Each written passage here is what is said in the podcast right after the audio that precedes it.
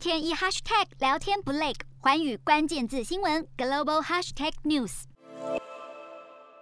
挪威鲜少有大规模杀人案件，这回经传极端分子持弓箭上街随机杀人，再度震撼国内外。官方不排除恐攻，矛头更指向近来在欧洲兴起的新纳粹主义。二零一一年，名为布雷维克的极端分子先在首都市中心引爆汽车炸弹，导致八死十六伤，随后又闯进青年营地开枪扫射，导致六十九名青少年丧命，堪称挪威近十年来最严重的屠杀悲剧。媒体报道，布雷维克曾经在网络上表示，自己是极右派当中新纳粹组织的一员，致力推翻容忍伊斯兰教国家的政府。他孤狼式的袭击一度掀起反思，而时任挪威总理、现任北约秘书长史托滕伯格还承诺要以更民主人道的方式回应。但幸存者批评，十年过去了，促使极端暴力的意识形态却没有消失。实际上，挪威是整个欧洲的缩影。二战后，欧洲多国明令禁止纳粹标志跟象征，纳粹主义在欧洲。到处碰壁，但随着欧洲深陷经济困境，再加上移民危机跟恐怖主义助长，新纳粹主义崛起。新纳粹试图运用他们的意识形态，促进仇恨跟白人优越主义，攻击少数种族跟民族。例如，曾经是希腊国会第三大党的金色黎明党，以反移民跟民族主义闻名，去年被希腊法院定调为犯罪组织。新纳粹主义甚至渗透德国，曾经位居国会第三大党的德国另类选择党，就以仇恨话术。反移民、反对多元价值，透过操弄网络改变青年的政治认同，借此吸取选票，堪称是德国民主最大危机。而类似的组织跟政党，至今依然散布在欧洲各地，蔓延的新纳粹火苗，最终很可能成为燎原大患。日韩焦点全面掌握。